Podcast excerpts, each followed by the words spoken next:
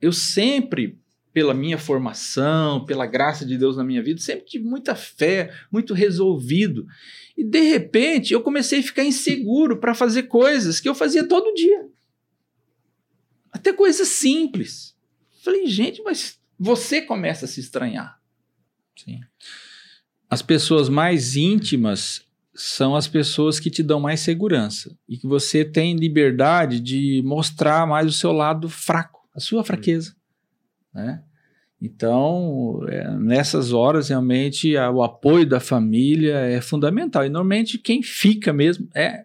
Você Minha vê família. que é a sua família. É esse conjunto, né? Você vai tratar corpo, você vai tratar as suas emoções e vai tratar a questão da sua alma, o seu espírito, a sua vida com Deus. Porque a, eu não digo simplesmente ter uma religião, mas essa intimidade com Deus, essa comunhão, relacionamento com Deus, faz toda a diferença.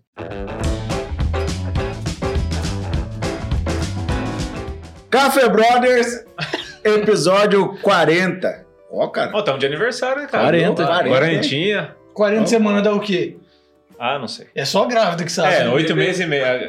Nove um bebê. Um bebê. 42. Dá nove meses? Oh, 280 dias. Aí. Não é? Não é isso aí? 280 dias? 284. Então, o neto é diferenciado, não tá. tem conversa com ele. 40 semanas no ar, galera. E hoje eu tô aqui com meu amigo Strongman, ah. Netão. Salve, moçada. Mais uma vez. Eu tô aqui com meu amigo que ele não. É, Vamos lá. Um empresário, um cara bem sucedido, um cara bonitão, Álvaro Lanza. Ex-obeso. Ex-obeso. Ah. Seja bem-vindo, Álvaro Lanza. Valeu. Eu não, quase que eu não sei se o pastor ou você era o convidado, né? Faz hora que você não veio, né?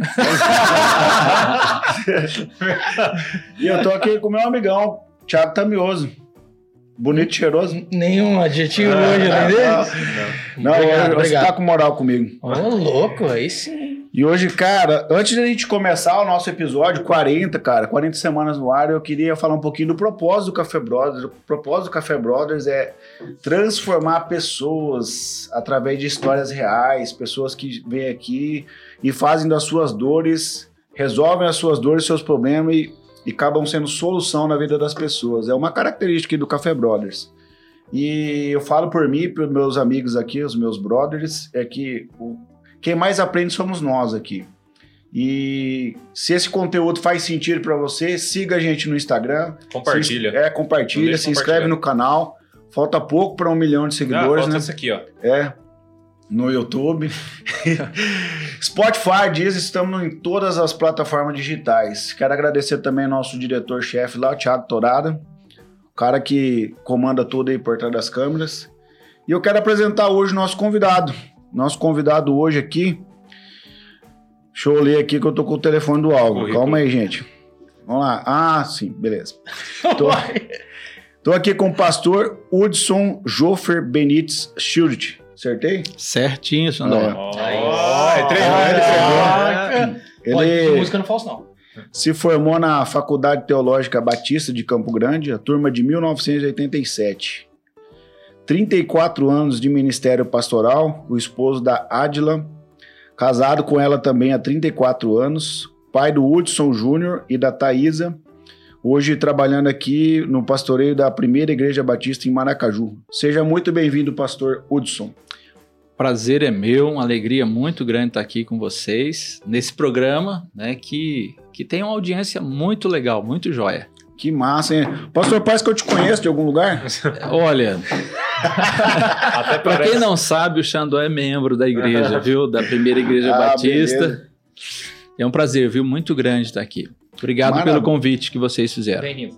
Maravilha. É, para nós é uma alegria, né, galera? E é o seguinte, né, Tamioso, hoje para a gente assim, não perder muito tempo, eu quero já trazer para a galera que o, um tema que eu, nós conversamos e combinamos com o pastor é depressão e espiritualidade. Então, nós já vamos dar start no nosso bate-papo, já bem direcionado, para a gente não perder tempo, e, e, porque isso é uma coisa que está muito à tona. Nós Sim. passamos a, a, a, a, a Covid-19 aí, né, a pandemia, e a gente sabe que isso foi uma coisa que tomou conta do mundo inteiro. Sim. A depressão, né? E é, eu, eu já conversei com o pastor, bati um papo com ele. Sei que ele tem uma experiência não muito boa, né? Mas teve uma experiência com isso. E eu queria que o senhor começasse dizendo para nós como que foi essa, esse momento que o senhor atravessou e como que o senhor superou isso. Depois a gente entra na espiritualidade. Ok. Eu só quero dar, fazer um adendo. Posso falar besteira, mas não vai ser o caso. Que, na, que é importante que o pastor esteja aqui, porque a classe que mais tem suicídio é a classe dos pastores. Hum. Pastores, pares. Depressão e, depressão e suicídio. As é. duas. Então, por isso que é importante da presença dele aqui, porque ele já passou por isso, né? Sim. Com certeza. É, esse dado é importante, né? E, aliás, a, a, classe daqueles que cuidam de gente, inclusive os médicos, né? Entre os médicos também esse índice é, é muito grande, né? E, mas é o seguinte, gente, a, eu como pastor, é, ao longo de todos esses anos de ministério, Deus, pela graça dele, me usou para ajudar muita gente nessa área. E no ano de 2014, eu, depois de uma estafa muito grande, isso me levou a cair numa depressão profunda que eu jamais imaginava passar. E, então, você ajuda muitas pessoas é, num quadro como esse, pelo, pelo ministério pastoral, né, pela preparação que a gente tem, e você não imagina que você possa passar por isso. Né? É, aliás, é, pela falta assim, de, de conhecimento e até mesmo insensibilidade, é, a depressão ela ainda é considerada por alguns como uma frescura sabe? É, é uma, apenas uma fuga existencial, uma moleza. Uma né? fraqueza. Uma, uma, fraqueza, né? Que a pessoa, falta de fé. Falta, falta de, de, fé. Deus. Então, é. uh, no, no contexto, inclusive cristão, principalmente evangélico, uh, as pessoas uh, julgavam o seguinte, que um cristão mesmo, autêntico, ele pode. jamais tem depressão, hum. né? E outros até tratavam depressão, como você falou, ah, é falta de fé. Sim. O cara não tem é fé. É Isso ah, alguns, algumas igrejas até queriam tratar isso como se fosse demônio e para eh, jejum, oração, expulsar demônio. E orava e jejuava e, e a pessoa eu, eu pude, como pastor, receber pessoas na nossa igreja em que eles tinham um quadro de depressão e que foram nessas igrejas e, por falta de conhecimento, de experiência, é, trataram como se fosse apenas demônio. E, na verdade, era um problema, né? A, a própria definição de, de depressão é, é um transtorno psicológico que tem várias, várias causas. É uma doença. É uma doença. É, é uma doença. O cristão não pega gripe? Então. Então por que não pode pegar? É. Ah, é. Na, na, verdade, em todo caso, depress... em todo caso de depressão, existe uma causa clínica, né? Que é, na verdade, a falta de serotonina, que é considerado o hormônio da felicidade. Hum. Todas. Todas. Todas as causas, lógico, da depressão são psicológicas. Mas, Sim. quimicamente falando, na parte biológica, todas elas têm a falta da serotonina. Hum. Isso mesmo. E, e o que causa isso são vários, vários fatores, né? Então, é, hoje é confirmado até por pesquisas que crianças estão ficando depressivas. Quadro. quadro depressivo. E sabe por que eu li isso aí? Sabe por quê? A alimentação. Alimentação, alimentação também dá depressão. Sim. E eu, eu não sabia disso aí. Eu estudei uma vez com um amigo meu falou assim: Ah, eu tô com depressão, que eu tô me alimentando mal. E eu, eu não, meio que não, eu não é que não acreditei, mas não, pra mim não fez sentido. E aí eu fui buscar e tava falando sobre alimentação e tava falando das crianças hoje em dia como elas estão se alimentando mal e isso está afetando o corpo químico e aí desencadeia. E, e a própria vida de, do, do homem do pós-moderno, é, às vezes é uma sobrecarga em cima das crianças, né, de muita coisa e, e, e muita atividade e principalmente é, uma cobrança, às vezes exagerada em cima da criança e essa vida moderna que a gente tem tido aí que leva realmente muita gente a, a cair numa depressão. Mas assim, existem algumas causas assim que são é, as principais. É, a ansiedade, você.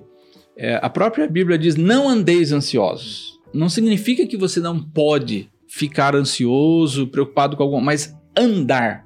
Andar significa a sua vida marcada diariamente pela ansiedade frustrações, sabe? E quando eu falo frustrações, criança, às vezes, ela, ela começa a se frustrar por eh, não corresponder à expectativa dos pais, por exemplo. Ah, você faz isso, faz aquilo, e às vezes os pais usam uma linguagem pesada e que ele vai, ao invés de motivar, ele fica desmotivado, né?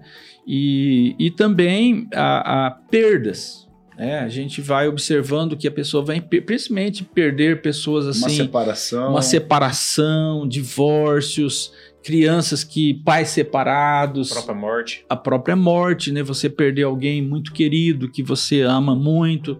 Então, os fatores são são realmente principalmente esses. Agora, é, falando da experiência pessoal que você colocou, Senhor, posso saber Sim. antes de um fator que eu tenho visto que tem dado muita. As pessoas estão tendo muita dificuldade é a comparação. sim, A Sim. comparação hoje, porque a internet hoje ela mostra o que ela quer, né? Sim. A pessoa mostra lá apenas o que ela quer. E essa comparação, porque tá dando certo pra todo mundo, todo mundo tem sucesso, todo mundo já ganhou o primeiro milhão, todo mundo já casou, todo mundo já teve filho, todo mundo já teve dois filhos. né? E eu tô aqui, eu- tô nadando contra a maré e não tá dando certo nada pra mim. O que, por Não casei, eu? não tenho filho. Por que eu? Por que eu? Por que só comigo? sim, E aí a pessoa começa a achar que ela tá de lado, a vida deixou ela de lado, ou Deus deixou ela de lado. Não. sim, A pessoa que tá mostrando aquilo ali, ela não tá mostrando os boletos, os perrengues, os problemas, dificuldades, as brigas com esposas, brigas, dificuldades. Não, só mostra na hora que dá certo. sim. O A- processo a, mídia faz isso, né? Exatamente. A mídia mostra o sucesso, inclusive nas igrejas. Uhum. Aquela ideia, não, que se você é crente, você vai prosperar, tudo vai dar certo para você. Dá certo? Sim, Deus abençoa, eu creio piamente nisso. Quando você se converte, segue a Cristo, ele, ele vai cuidar de todas as áreas da sua vida e vai ser uma prosperidade natural. Porém, é, não é uma regra. Aqui todo mundo vai ser rico, por exemplo. E tem gente que ouve testemunho, ah, mas deu certo para ele, ele acha que vai acontecer com ele também. E na verdade, a realidade da vida não é essa. Mas o que se mostra nas mídias é que vai dar certo para todo mundo. É isso que Sim. você falou. Mas por que, que comigo não aconteceu? Por que, que eu fiz a campanha? Por que, que eu fiz isso, fiz aquilo? E aí alguns ficam frustrados. Falta- até você não teve fé. É. Isso, é porque você não teve fé, não né? teve E a fé. frustração, ela é nada mais parte do processo que você vai alcançar um dia. Sim. Só que ninguém quer passar por ela, né? Sim. Ah, então, é, pela própria assim, experiência, né, o que eu passei, é, a, a verdade é o seguinte, que quem vive a depressão, ela é uma coisa muito difícil, desafiadora descrever. Sentir, então, é uma coisa insuportável, porque eu não desejo isso para ninguém. Porém, pela graça de Deus, você também cresce. É uma oportunidade de crescimento. O sofrimento leva a gente a crescer, mas são momentos terríveis e perigosos. Sim. Perigosos. né? Qual foi o time, assim, o, o momento assim, que o pastor Hudson ele falou assim: Eu preciso de ajuda, eu estou doente, eu não consigo me levantar. É, como eu disse para ainda há pouco, é, eu reconheço que assim eu cheguei num ponto de esgotamento, uma estafa, É, causada por quê? Muito trabalho. É, eu, hoje eu consigo fazer essa leitura. Na época eu não conseguia. Mas minha esposa sempre alertava: Uts, você está trabalhando demais, você está assumindo muitas responsabilidades. Então, na época, um pouco antes disso, eu estava cuidando de três igrejas, além da igreja local lá em Aparecida Tabuado, mais duas igrejas em Paranaíba, sem pastor e eu ajudando. Ah, pelo tempo já no, no Tabuado, eu era muito conhecido, então eu atendia muita gente. Teve até uma, uma senhora que é esposa de médico, ela falou: ah, Pastor, se o senhor ganhasse por consulta, o senhor estava rico, né? Mas é o ministério, o trabalho pastoral é cuidar de pessoas, cuidar de famílias, pessoas com problema de separação e gente com problemas depressivos. Então, a minha carga de trabalho foi muito intensa e eu cometi alguns erros, como por exemplo, é, não levar a sério um dia de folga, sabe? Ter um dia na semana de parar tudo mesmo, mudar o seu ritmo. Outra coisa, é, eu, quando mais jovem, sempre participei de esportes. Desde a minha conversão, eu me tornei muito sedentário. Então, quer dizer, esse lado físico, que inclusive contribui para é, aumentar a serotonina, o exercício, né? É, eu estava muito relaxado nisso fazia tempo. Outro erro que eu cometi, que foi identificado na entrevista com a médica. Pensando na igreja, nas responsabilidades, eu comecei a tirar férias picadas. Ou seja, em vez de tirar pelo menos uns 20 dias direto, eu começava a tirar uma semana, 10 dias, voltava, tal, pensando na igreja, pensando nas responsabilidades. E a própria médica falou: ó, o senhor, quando ia descansar a sua mente, o senhor voltava a trabalhar. Ou nem descansava, ficava Nem lá descansava. com a cabeça pensando. Sim, porque é, eu não tenho dificuldade até de desligar nesse aspecto. Porém, a mente realmente cansada, e eu, eu percebi isso depois que eu começava a dormir melhor depois de 4, 5 dias de férias. Porque esse é um sintoma particular meu. O que, que eu percebi, Xandó? Como é que começou?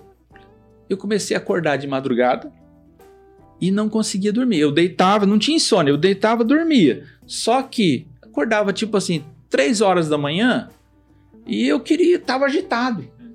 O cérebro trabalhando, eu comecei com muitos pensamentos repetitivos e tal. Eu falei, mas gente, e mas eu fui levando e eu fui levando isso por muito tempo, por anos. Aí tirava as férias, e tal, dava uma melhorada, mas eu percebia que em alguns momentos parece que eu ficava um período maior assim, com uma certa angústia, uma picos. tristeza. É, eu falava, gente, mas eu tô triste por quê? Não tinha assim uma, uma explicação. Só que isso foi se agravando. Houve um esgotamento mesmo. E aí eu percebia que às vezes eu ficava assim deprimido sem ter um um motivo específico. Quer dizer, depois você vai fazendo uma E leitura, ver que tem muitos motivos. teve muitos motivos. Por exemplo, frustrações ministeriais, algumas expectativas. Eu já estava muitos anos no lugar e aí você vai acumulando coisas e que você não reparte com ninguém. Hum. Não reparte, né? E Porque pastor tem que sofrer calado, como isso isso, e né? tal. E até quando você encontra outros colegas, quer dizer, hoje eu aprendi isso, hoje, graças a Deus, eu faço isso, de você não ter dificuldade com aquelas pessoas que É. você tem mais intimidade, de você abrir, pô, hoje eu tô chateado com isso, e você, né, é é uma terapia que acaba E- acontecendo. Né? E a comparação, você chega numa roda de cinco pastores, tá todo mundo bem, você vai chegar falando que você tá mal. Isso. Esse cara tá em E, pecado. e esse tem tá- gente que só. É, ué, lógico. Também é. só anuncia, e só anuncia que tá bem, né? A igreja tá crescendo. Às vezes estão mais enrolados que você, mas tá. É, o, o marketing é É, Então, infelizmente. E aí você, aí essa questão de comparação é uma coisa que acontece que você fala, pô, camarada lá fez o negócio, parece que deu certo, eu não, não consegui. Hoje eu consigo fazer uma leitura que tem coisas que existe no mercado evangélico também, aquela coisa de métodos de crescimento, sim. e aí acabam querendo comparar a igreja com empresa e não é Sim. empresa. Então hoje eu reconheço que muitas coisas eu não conseguia aquilo entrar dentro de mim, porque eu ia ter que abrir mão de princípios, princípios bíblicos, né? E você vai acumulando aquilo. E o que aconteceu? É, eu percebi então que aquele, aquele sentimento, assim, às vezes de tristeza, ah, desânimo, aquilo que eu mais gostava de fazer se tornou difícil. Quais são os sintomas principais? Até depois eu quero ler para vocês os principais sintomas de depressão, porque isso vai ajudar muita gente a identificar. É, eu fui perdendo o poder de concentração. E eu sempre fui, tive uma facilidade. Por exemplo, eu, se eu tô lendo, tal, tô concentrado aqui, vocês talvez até vão falar mal de mim, eu não, não vou ouvir. Eu fico concentrado. Eu fui perdendo isso. Eu percebi que eu li um texto e aí sempre eu já lembrava daquilo, eu fui perdendo a memória, a capacidade de armazenar as coisas. Falei, "Gente, Cognitiva também. cognitiva. Então eu fui percebendo isso e aquilo que eu tinha assim, que eu fazia, vamos supor, com um estudo, vamos supor, preparação de um sermão, ah, que eu levava aí talvez quatro horas para preparar, duas manhãs, às vezes eu tinha que ficar a semana toda para preparar e com dificuldade. Então, essa era uma característica que eu, eu comecei a perceber. Falei, gente, como é que eu fazia com tanta rapidez, facilidade, certas coisas e agora estou com dificuldade? E uma das coisas assim que Xandok foi assim o que eu percebi é a insegurança. Eu sempre pela minha formação, pela graça de Deus na minha vida, sempre tive muita fé, muito resolvido. E de repente eu comecei a ficar inseguro para fazer coisas que eu fazia todo dia. Até coisas simples. Falei, gente, mas você começa a se estranhar. Só que até então eu falei, ah, tô cansado, acho que é falta de férias. E você vai levando, você vai levando. Até que eu percebi que estava ficando constante e aumentando essa insegurança. E uma, uma angústia, uma tristeza que eu falo, mas gente, por que, que eu estou assim? E o que que. Quando que isso estourou? Interessante. A tava, gota d'água. a gota d'água. Eu estava no gabinete atendendo um, um irmão lá, que inclusive um, um irmão muito chegado, e ele gostava muito de mim, até um fazendeiro lá da cidade. Eu tinha ajudado ele a recuperar de uma depressão, orientei ele sobre tratamento e tudo. Ele fez um tratamento médico, precisou no caso dele também. E ele, como me conhecia, e eu tava aquele dia, sabe, no angústia, aquela coisa toda, e ele falou assim: Pastor, o senhor não tá legal, né? Rapaz, a hora que ele falou isso, eu desabei. É. Eu comecei a chorar, sabe? Na frente dele. Porque o simples fato dele perceber e eu estar tá naquela luta, eu, aí eu falei, Zé, eu, eu, na verdade eu nem sei o que está acontecendo comigo. Tava por aqui, né? Rapaz, Tava no jeito, né? ó, aí ele falou, pastor. Aí eu falei, Zé, eu tô assim. Eu falei, pastor, isso, isso é depressão. Ele falou, sabe? Isso é depressão. Rapaz, aqui foi até um choque. Falei, depressão? E aí ele falou, não, e ele é muito assim resolvido. Pastor, o senhor tem que ir no médico. Eu conheço o senhor, o senhor não é assim. E aí ele mesmo já ligou na médica dele, arrumou uma, uma pagou a consulta para mim. Na época já era 500 reais a consulta dessa médica. Ela era especialista de São José do Rio Preto, que era próximo lá. E eu fui e ela fez uma avaliação. E olha o que, que ela disse: Pastor, eu não sei como é que o senhor está em pé. Porque eles fazem uma avaliação. Ele falou, porque o seu quadro pela, pela avaliação que ela fez, já é considerado uma depressão crônica. Mas eu sabia, era a graça de Deus me sustentando. Né? Mas ela falou: oh, o senhor vai precisar de um tratamento e tal. E resumindo, essa foi uma das lutas. Por quê? Pastor tomar remédio? Se tratar. Se tratar?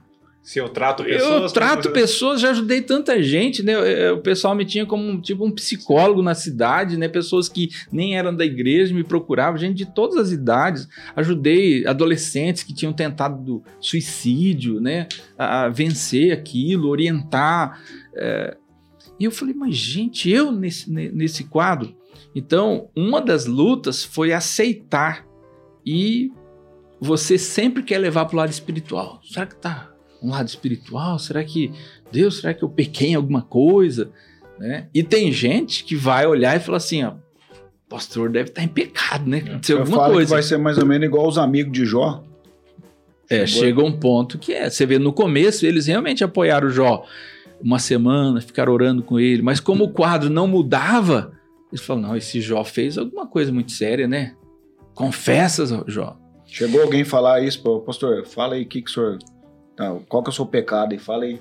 Não, isso não, mas teve uma irmã que, por exemplo, falou: Pastor, mas o senhor não tem fé? Tipo assim, o senhor sempre teve fé pra tudo. Tipo assim, reage. Assim, Como se era só uma questão de fé, de, de você falar, não, é só pensar de maneira positiva e reagir. E não é. E quem não passou não entende como uma pessoa tão segura pode de repente ficar insegura. Como uma pessoa tão alegre, de resolvida. resolvida é, ficar dessa forma. E uma das coisas assim que, que me ajudaram bastante, Deus é tão maravilhoso que ele preparou pouco tempo depois uma médica numa cidade mais próxima, que era a cidade de Santa Fé, que ela era uma pessoa evangélica da Igreja Batista e ela era psiquiatra. E eu achando assim, eu sou o único pastor com esse problema, né? Não é possível ficar desse jeito. Aí conversando com ela, ela falou: Pastor, primeiro, o senhor tem que aceitar que depressão é doença. E antes do senhor ser um homem de Deus, ser um pastor, o senhor é homem como qualquer outra pessoa. Isso é uma doença que foi desencadeada aí, isso não começou agora, foi isso vem de anos, e é que o senhor não, nunca procurou um médico, não, não tratou. E, e ela falou assim: vocês pastores têm um grupo de terapia que vocês conversam? Eu falei, não. Ela falou, então isso é uma loucura. O senhor sabia que na minha profissão eu tenho que ter isso? Porque eu atendo muita gente e vocês atendem muita gente. Eu sei o que é um trabalho de um pastor, que ela era do contexto evangélico, né? Ela falou, pastor, eu estou no momento atendendo oito pastores. Nossa. Das mais diversas denominações. Ela falou, das mais diversas. Se o senhor pensar, né? E, Não, oito que foram lá e falaram, né? E os que não. e os que não procuraram, né? E, e ela falou, quem cuida de gente e que normalmente são pessoas assim mais sérias, mais perfeccionistas, tem mais tendência, porque são pessoas muito responsáveis e que se cobram muito, né? Cobram eficiência, cobram zelo, então é, tem uma possibilidade maior. E assim, e realmente o meu quadro depressivo era realmente grave, que eu tive que fazer um tratamento prolongado. Eu achava assim, e essa foi uma, uma, uma luta muito grande de você, pela avaliação tanto da médica de Rio Preto como essa, ela falou: Pastor, o senhor tem que parar seis meses pelo menos. O senhor tem que parar. Caramba. E o senhor acha na cabeça assim, não, 30 dias eu tô de volta. Não, tô de volta. E eu teimei, Vou Xandão. tirar a tarde pra tirar um cochilo, amanhã. Besta. Rapaz, e, e o que Toma uma S aqui, tá vendo? na época, né, graças a Deus, eu tinha um, um pastor jovem lá que me auxiliava e ele segurou as pontas, né? Só que ele era muito novo, falou: "Pastor, mesmo que o senhor não venha na igreja, não pregue, não tá aqui na frente, mas pelo menos vem no culto, né?" Mas aquilo era pior, cara. Hum. Mas eu pensando nele na igreja, às vezes eu ia. Mas a médica falou: "O senhor tem que parar". Falou: "Pastor, se quiser, eu vou na igreja, eu explico o seu quadro é algo preocupante. E só para vocês terem uma ideia, teve um culto numa noite lá, era um culto de ceia. Eu tava em pé lá, já era mais, mais no final do culto, né? Ia ter a ceia já. Eu tô lá, mas a cabeça, rapaz, aquela luta, aquela coisa. E eu tive um desmaio no culto. Tava lá em pé, de repente deu, eu vi como se fosse uma luz, assim, um clarão Desligou, desligou o disjuntor. isso mesmo. E você sabia que a médica explicou isso? O- olha como Deus é perfeito. O nosso cérebro, ele Se falou. não infartava, dava uma AVC. Isso, eu ia, podia ter um AVC. É, ela falou o seguinte: Pastor, Deus é tão perfeito que é o seguinte: nosso cérebro tem como se fosse um fusível. A, a- a carga na sua mente, no cérebro, estava tão intensa que chegou um momento que, ao invés de o senhor sofrer e de repente explodir, então houve um, um negocinho lá que. Ah, E aí o senhor Que doideira. Desliguei. Mas assim, eu caí, mas eu fiquei ainda consciente. Mas mole, né? E foi um susto, né, pra Adila, minha esposa, a Thaisa que tava do lado, né? Eu vendo tudo, mas não tinha uma, uma reação. Mas assim, é, uma coisa assim que eu quero destacar e que eu acho que é importante é dizer o seguinte, que depressão não importa se você é uma pessoa assim tão cheia de fé, segura, é, você está sujeito. Mesmo por, por mais fiel que seja um cristão, ele está sujeito. Mas a gente tem que reconhecer que a gente descuidou do cuidado pessoal com a saúde, tá? E, e um personagem bíblico, e isso é importante dizer para vocês, vários personagens bíblicos passaram por depressão ou períodos longos depressivos. Nosso próprio mestre. Sim, dia da angústia, o dia da adversidade, ele também passou. Também ficou angustiado sim, nos minutos derradeiros ali no Getsemane. sim. Não, não, não tem como. Não tem como ninguém É ter passado. Aliás, eu creio piamente que ninguém passou angústia, tristeza mais profunda que ele. Não, ninguém. Porque ele tomou sobre si os pecados de toda a humanidade. E ele sentiu todo esse peso. E no Getsemane ele, ele teve assim, porque ele era totalmente homem e totalmente Deus, ele conseguia ver lá na frente também. Então, ele anteveu aquele momento em que ele se sentia separado do Pai. Né? Tanto é que a Bíblia registra que o seu suor saiu como gotas de sangue. E fora que suportou tudo aquilo, sabendo que nós não valia nada. É, é mais ou menos o que o, o- Querendo ou não, o pastor ele fala com a pessoa sabendo que a pessoa às vezes vai sair dali e vai fazer pior. Você, Uhum. você gastou seu tempo, você gastou seu, seu, seu momento, você falou pro cara o que ele tinha, o a condução que ele tinha que tomar. Às vezes ele não toma.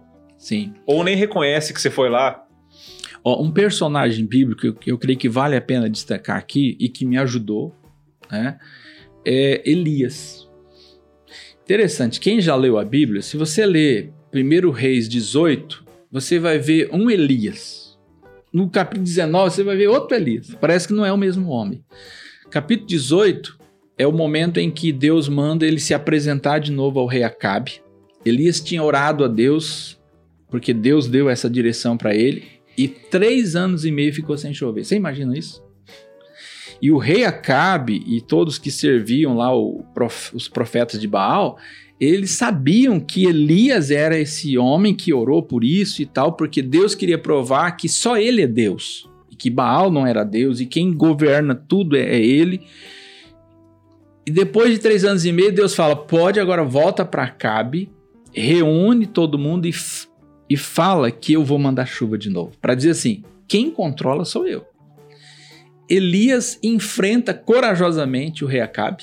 O Recabe é um cara mais cara de pau que eu conheço, mano. Que ele falou assim: chegou o Elias e falou: tá aí o causador dos nossos problemas. É, ele, o Acabe, ele era um judeu que casou com uma mulher que não temia Deus, que é a, que é a Jezabel, né?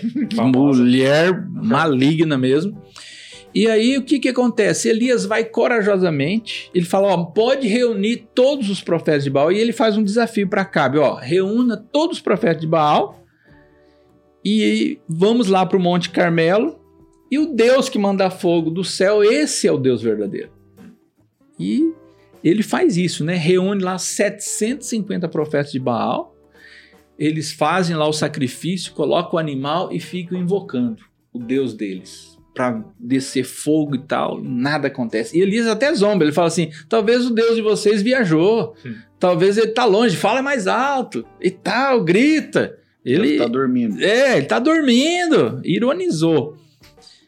E aí depois ele vai lá, o deus Baal, né? Porque não é Deus, não fez nada. E ele manda fazer o sacrifício como Deus orienta, manda jogar água, e era coisa rara água, imagina, três anos e meio sem chuva, mas ele manda jogar água para ninguém assim pensar: será que não tinha uma faísca aqui de fogo e tal? E aí ele ora e vem fogo do céu. E queima tudo, até a pedra que estava sendo colocada ali. Então você vê um homem assim, cheio de Deus, cheio do Espírito Santo, corajoso, Bem resolvido. resolvido. No capítulo 19, a gente vê um outro Elias. A Bíblia diz que depois de tudo aquilo, inclusive todos os profetas de Baal foram mortos, porque provou que eram todos falsos, né? Foram mortos. Então foi uma vitória. Agora, o que, que Elias esperava? Que com aquela experiência, o povo, todo o povo de Israel, ia se arrepender e se voltar para Deus. E o que, que ele percebeu? Mesmo com aqueles milagres, com tudo que Deus fez, o povo não se arrependeu. E veio o quê? Frustração. Quando você olha o texto, você vai perceber isso. E aí, ele fica sabendo que a Jezabel descobre que ele que liderou tudo aquilo, e ela manda dizer para ele: olha, que esses deuses me matem aí se eu amanhã, até esse horário, você também não estiver morto. Ela faz uma ameaça. Quantas ameaças ele já tinha recebido? Acabe, mandou exército, ele nunca teve medo. De repente o Elias foge, com medo dessa ameaça de Jezabel. Chega num lugar, ele orando, ele fala: Senhor, me mata. Chega, eu não quero mais viver. Eu não sou melhor que meus pais. A gente percebe que Elias estava frustrado com tudo. E Deus cuida dele, dá comida para ele, ele dorme, depois ele caminha lá, né, com aquela comida, quilômetros e mais quilômetros. E aí o que acontece?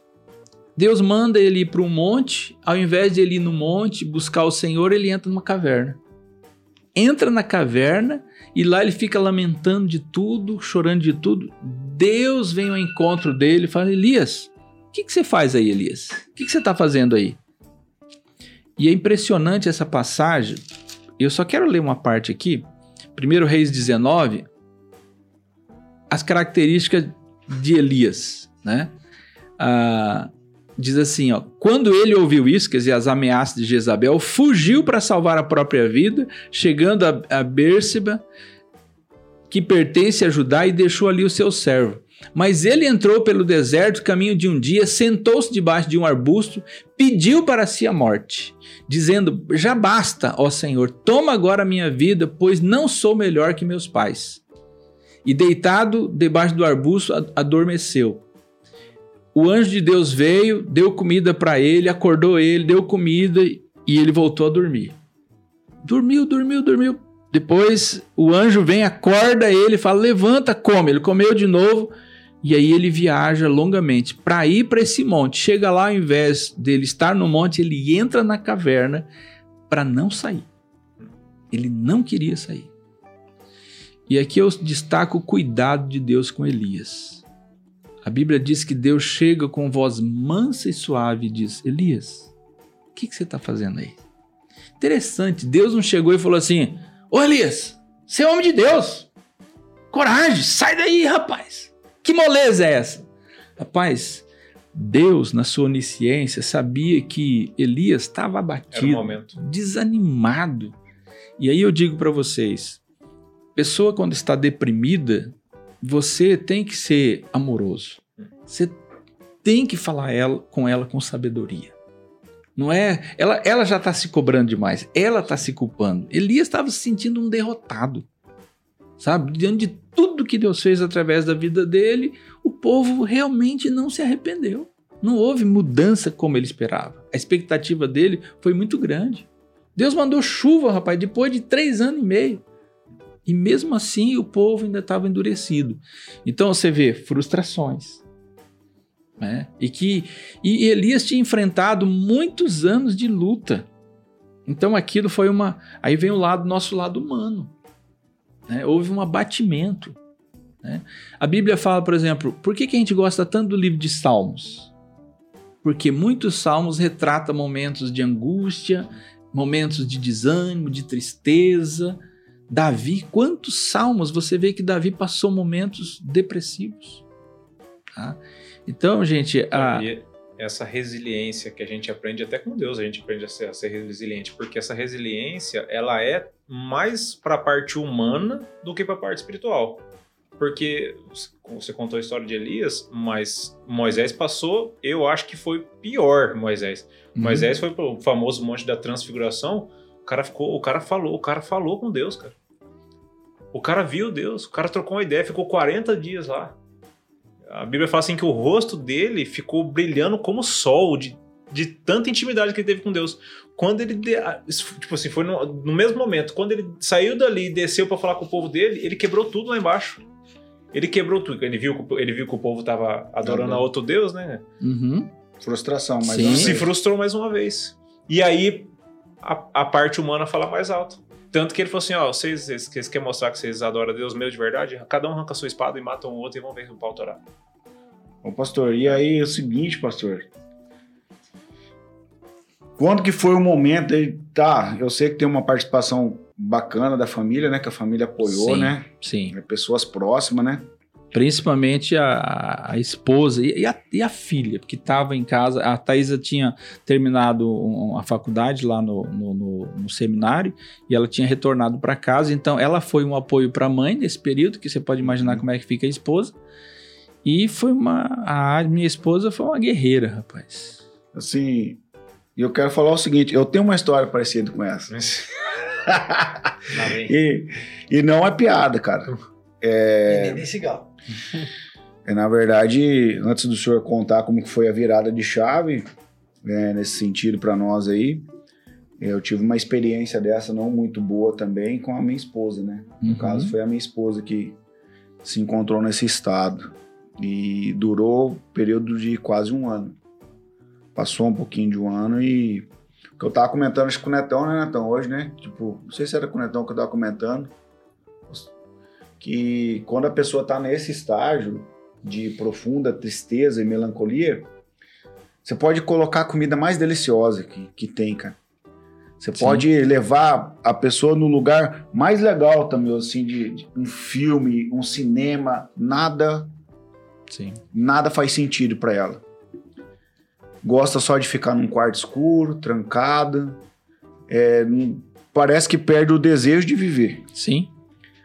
E a, eu, quero, tô contando o outro lado, porque, tipo assim, quem te auxiliou foi a tua esposa nesse sentido. E, e eu, eu, naquele momento, eu, te, e eu era uma pessoa preconceituosa, Álvaro. Eu achava que depressão era frescura. Eu, na minha cabeça, eu dizia assim: não, é, depressão é falta do que fazer. Sim. É gente fala ociosa, é coisa de ge- gente vagabundo, cara. E eu precisei passar isso dentro da minha casa para não brincar mais com isso. Porque não tem nada de brincadeira. isso. Não. Isso é muito sério. E foi com muita ajuda de pessoas, tratamento, psicólogo, é, tomou ó, remédio também. Sim. É, e teve um momento, assim, do, do- do- da- de crise dela que só passava quando eu tava junto com ela. Sim. As pessoas mais íntimas são as pessoas que te dão mais segurança e que você tem liberdade de mostrar mais o seu lado fraco, a sua fraqueza, né? Então, é, nessas horas, realmente, a- o apoio da família é fundamental. E, normalmente, quem fica mesmo é... Você Minha vê que é a família. sua família. E essa, foi até bom você falar isso, essa foi uma grande lição para mim. Por quê? Quantas vezes eu cuidei muito de outras pessoas, de outras famílias, e quantas vezes eu não dei o tempo que minha esposa e meus filhos Precisava. precisavam. E sendo que a gente aprende na palavra, né, que se, que se alguém não cuida dos seus, especialmente da sua família, negou a fé é pior que um incrédulo. Isso está escrito na palavra, né? E quantas vezes a falou, Hudson, você está trabalhando demais, né? Você precisa ter um tempo de descanso e tal. E aí você dá uma melhoradinha daqui a pouco, né? Então, a gente tem que valorizar, né? Depois de Deus, qual é a segunda maior bênção que você tem além da salvação em Cristo? É a família, gente. É a família. E na hora que, que tudo acontecer, quem vai ficar com você é a família. Até mesmo a igreja. Pô, a igreja vai precisar de um outro pastor e tal, vai convidar As outro e vão pronto. continuar. Vão Eles- continuar. Eles têm a família deles. Tem a família deles, né? Mas é, é verdade. Mas agora, pastor, a gente falou da- dessa parte ruim, que é a parte que você passa, que só você. Você não tem como escrever, só você passou, ninguém tá no seu coro. Agora, eu, eu, tô, eu, eu, eu tô intrigado e também as pessoas estão vendo a parte da lição. Porque se você é um homem inteligente, esperto como você é, você aprendeu muita coisa. Você aprendeu o que fazer para acontecer tudo isso que aconteceu com você, mas mais ainda você aprendeu o que não fazer dali para frente. Eu Sim. quero que você conte um pouco do que não fazer. Porque eu- como, a gente já, já falou disso várias vezes aqui. É, esse, é, esse, esse- eu, eu também já fui assim, já falei sim para todo mundo.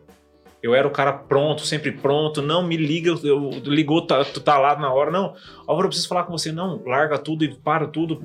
Para o que eu tô fazendo para ir lá falar a pessoa. Não tenho coragem de falar não.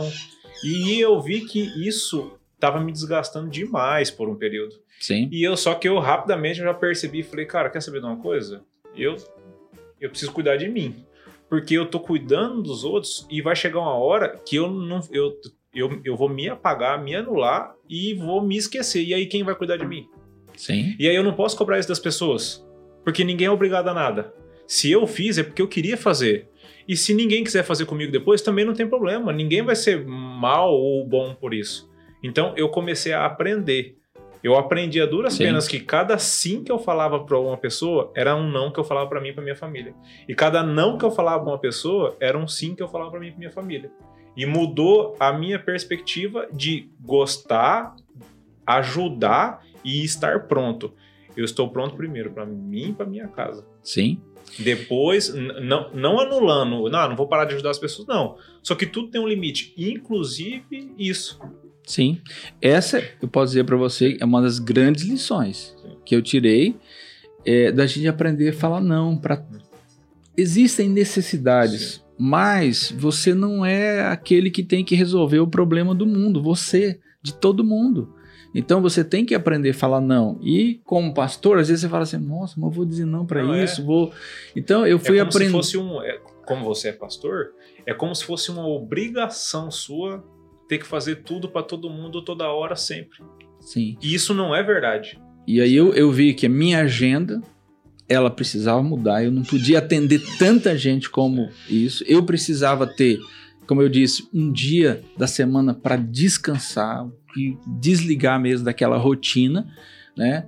E ah, foi a partir daí que eu também é, ela falou da importância do exercício físico, que eu comecei a caminhar, comecei a fazer academia e foi que eu descobri o esporte assim que eu gosto muito, que é andar de bicicleta.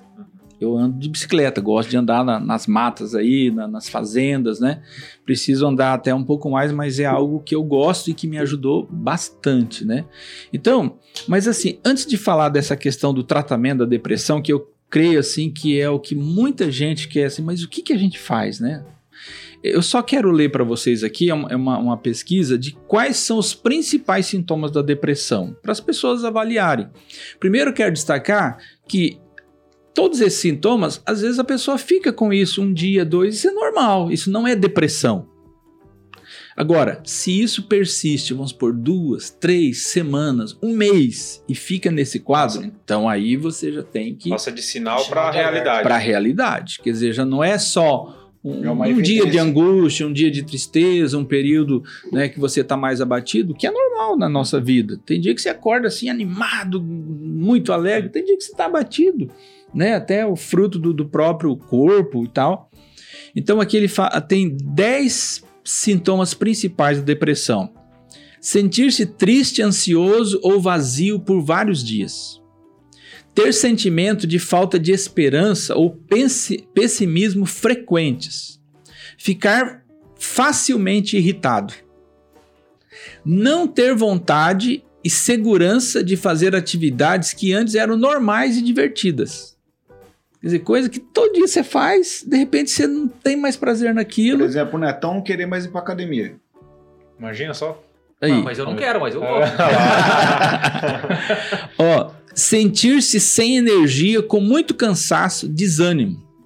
Dormir poucas horas por noite ou dormir por tempo excessivo. Tem gente que o, o dormir se torna fuga porque ele quer ficar isolado.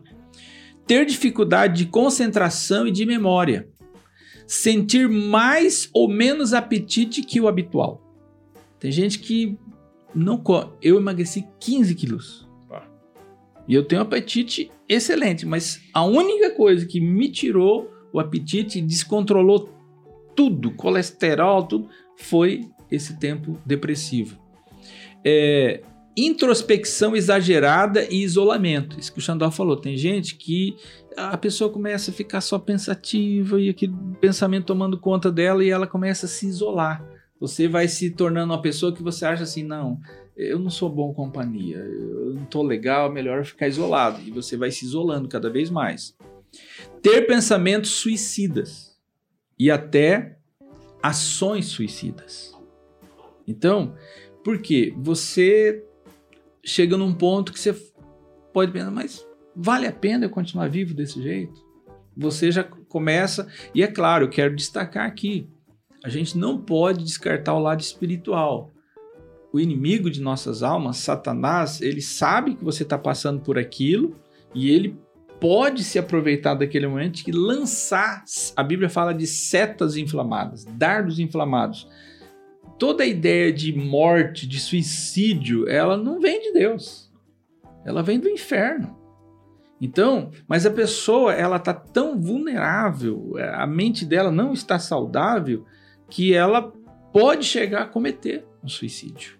Então, porque algumas pessoas, pela ignorância, ela pensa assim: não, se eu morrer, eu vou ter paz. E se ela não tem Deus, se ela não tem Cristo, ela vai para o inferno. e vai ser pior. Inclusive, é, uma das pessoas que eu pude ajudar uma vez, eu falar, "Gente, olha, se você tirar a sua vida, não pense que se você está angustiado, você não sabe o que é a angústia do inferno. Você não sabe o que que é eternamente ficar sem paz, longe de Deus, nas trevas. Então, aqui ainda tem esperança para você, né? Então, a, a depressão, vamos falando sobre tratamento. A depressão, eu digo, é uma doença que tem cura, é uma doença que tem tratamento, que pode ser moderado, né? Dependendo do grau, né? Pode ser demorado e normalmente a depressão ela vai incluir medicamentos, ela vai incluir psicoterapia e vai incluir e precisa de auxílio espiritual. Porque existe algumas coisas que se Esse a é um pessoa tratamento. esse é um tratamento. Se a pessoa lembra que nós temos, nós somos corpo e alma, corpo, alma e espírito.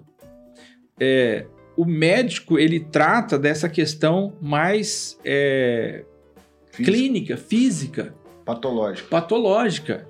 O, o psicólogo, o psicoterapeuta, ele vai tratar também das emoções. Mas existe um lado espiritual. Existe a necessidade de um fortalecimento espiritual. Tanto é verdade que os, eh, os psiquiatras mais experientes, psicólogos, uma das perguntas que eles fazem é: você vai em alguma igreja? Porque eles sabem que tem um, um- um nível lá que eles não atingem.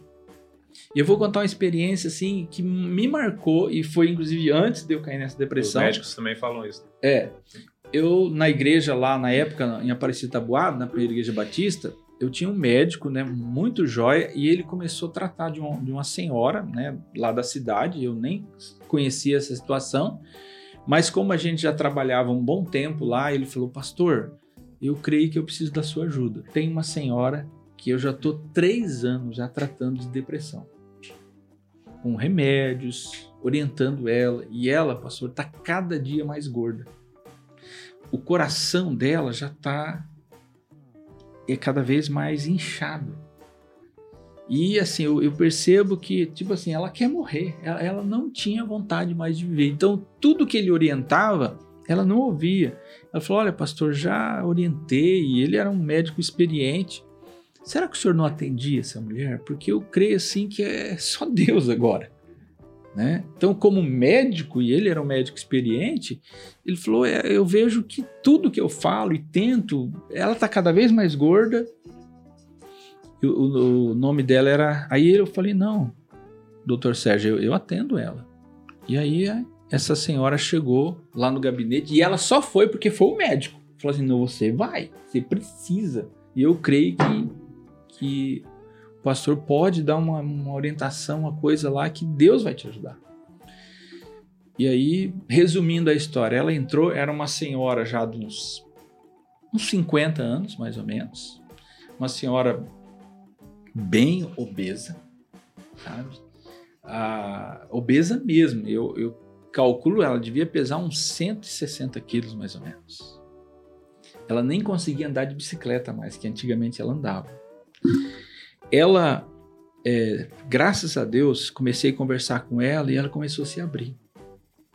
E, e resumindo, ela começou a se achar assim, a pessoa mais feia do mundo e ela se sentia desprezada pelas filhas. Havia sim falhas das filhas de demonstrar carinho, mas ela tomou isso para si, que ela era uma mulher gorda, feia e como que estava sendo a vida dela? Ela ficava praticamente o dia todo num quarto, não saía de casa e tomando refrigerante PET, aquele de 2 litros. Ela, tom... ela quase não comia, ela tomava isso. Imagina a concentração de açúcar. E ela foi engordando. E o, e o problema físico dela agravando cada vez mais. E quando ela se abriu, ela falou: Pastor, eu, eu sei que minhas filhas não gostam de mim. E assim, eu percebi assim, um desânimo, não querendo mais viver. E ela, principal, se julgava a pessoa mais feia e que as filhas não gostavam de estar perto dela e tal. E eu falo, por Deus, aquele momento que ela falou assim, eu falei, mas como que a senhora pode se achar feia se a senhora se parece com Deus? Ela falou: Eu me pareço com Deus? Eu falei: Sim. A Bíblia fala que todos nós fomos criados à imagem e à semelhança de Deus. Eu falei: Deus é espírito, mas toda a característica, nossa capacidade que Deus dá para a gente pensar, para a gente raciocinar. Então, Deus fez a senhora. Todas as características que a senhora tem, a senhora é única. Deus não fez nenhum clone e não faz clone. Então a senhora se parece com Deus. E li na Bíblia, lá em Gênesis, né, que Deus nos criou a imagem e semelhança de Deus. E pude falar do Evangelho, mostrar para ela o quanto Deus amava, que Jesus morreu por ela, para perdoar todos os pecados dela e que Jesus podia transformar a vida dela. Aquela mulher, eu falo, o Espírito Santo iluminou a mente dela, ela nunca tinha ouvido aquilo, ela creu e ali ela orou comigo. Eu falei: se a senhora quiser hoje, senhora reconhece que é pecadora, a senhora crê que Jesus morreu lá na cruz pela senhora, a senhora pode orar e falar: Senhor, entra na minha vida hoje, me transforma, me liberta. E ela orou comigo, sabe? Para a glória de Deus eu digo isso. Poucos dias depois, esse médico falou: Pastor, a dona Cida é outra pessoa. Ela agora parou de tomar aqueles refrigerantes e passado algum tempo, ela começou a ir na igreja também, a gente ajudando. Ela foi emagrecendo, emagrecendo. Você já via ela passando batonzinho, né? Uma roupa. Ela emagreceu a ponto de já conseguir ir no médico de bicicleta. E pensa numa mulher feliz. Pensa numa mulher alegre. E ela pôde fazer uma leitura que, na verdade, as filhas faltava um pouco mais de atenção, mas nunca viam ela como ela se via. Né? E Deus, assim, curou aquela mulher da depressão. Sabe? Então você vê, é um conjunto. Né? E, e eu sempre enfatizo o exercício físico. Eu falei, dona Cida, a senhora tem que caminhar, a senhora tem que, sabe? Porque Deus, o seu corpo é, foi comprado pelo sangue de Jesus. Olha o valor que a senhora tem. Sabe? E ela creu mesmo na palavra de Deus e isso transformou a vida daquela mulher. E o pastor Hudson, quando que foi o, o momento de virar de chave, assim, que ele fez o tratamento, tomou remédio, pastor? Sim, rapaz, tive que tomar remédio. Então, Ó, como o meu caso era assim crônico, é, o meu tratamento é, a- total deu quase dois anos, Xandó, dois anos, de cara. tratamento. Dois anos. Então, seis meses que você achou que era muito se tornou pouco. Se tornou pouco. Aliás, eu penso até que se eu tivesse talvez parado seis meses, como a médica Havia orientado. havia orientado, talvez eu não precisava de um tratamento tão prolongado, né? E uma das coisas assim que ela falou e, e eu recomendo isso, ela falou, pastor, não pare o tratamento até que eu veja que o senhor tem que parar, porque o senhor vai ver, com a graça de Deus, o senhor vai voltar a dormir o suficiente, a gente vai diminuindo os remédios, tal. E foi exatamente isso. Eu procurei ser obediente, porque ela deu um exemplo de um outro que até um pastor que ele achou que já estava bem, ele mesmo decidiu parar o remédio assim repentinamente, ele teve uma crise no púlpito. Um pânico, teve um pânico, Uma crise de pânico. crise de pânico. Então, Xandó, resumindo assim, quais são as três coisas que cooperaram para a minha recuperação? Primeiro, o tratamento médico, que eu reconheci, quer dizer, eu, eu era homem como qualquer outro, mesmo sendo um pastor, mesmo sendo um homem de fé. A segunda coisa, eu deixei aquela vida sedentária que eu tinha. Né? Eu comecei a fazer exercício. No começo não tinha ânimo para isso, eu não tinha vontade, força. Mas aí a mulher falou: não, anda uma quadra, depois o senhor aumenta e vai. E foi assim. E o apoio da minha esposa. Né? E a, a terceira coisa, e que eu vejo que é o diferencial, por mais que eu sentia aquela angústia, aquela tristeza sem explicação, eu tinha consciência da existência de Deus e do poder de Deus. Então, o meu refúgio era realmente a oração.